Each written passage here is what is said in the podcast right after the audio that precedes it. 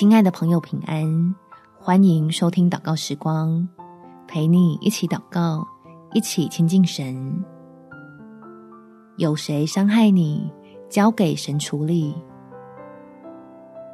在雅各书第三章十七到十八节，唯独从上头来的智慧，先是清洁，后是和平，温良、柔顺，满有怜悯，多结善果。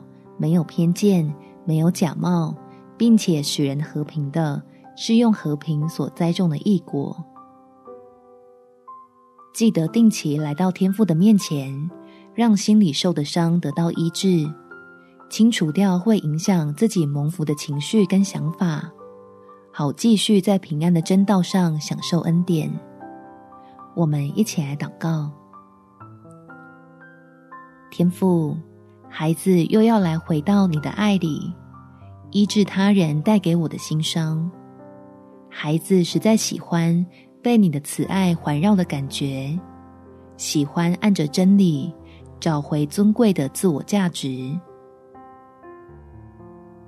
求你赐下智慧来帮助你的儿女，知道如何分辨哪些事情应该要定期从心里面请出去。避免在我的心思意念里产生不好的影响，重新得到活出美好的勇气，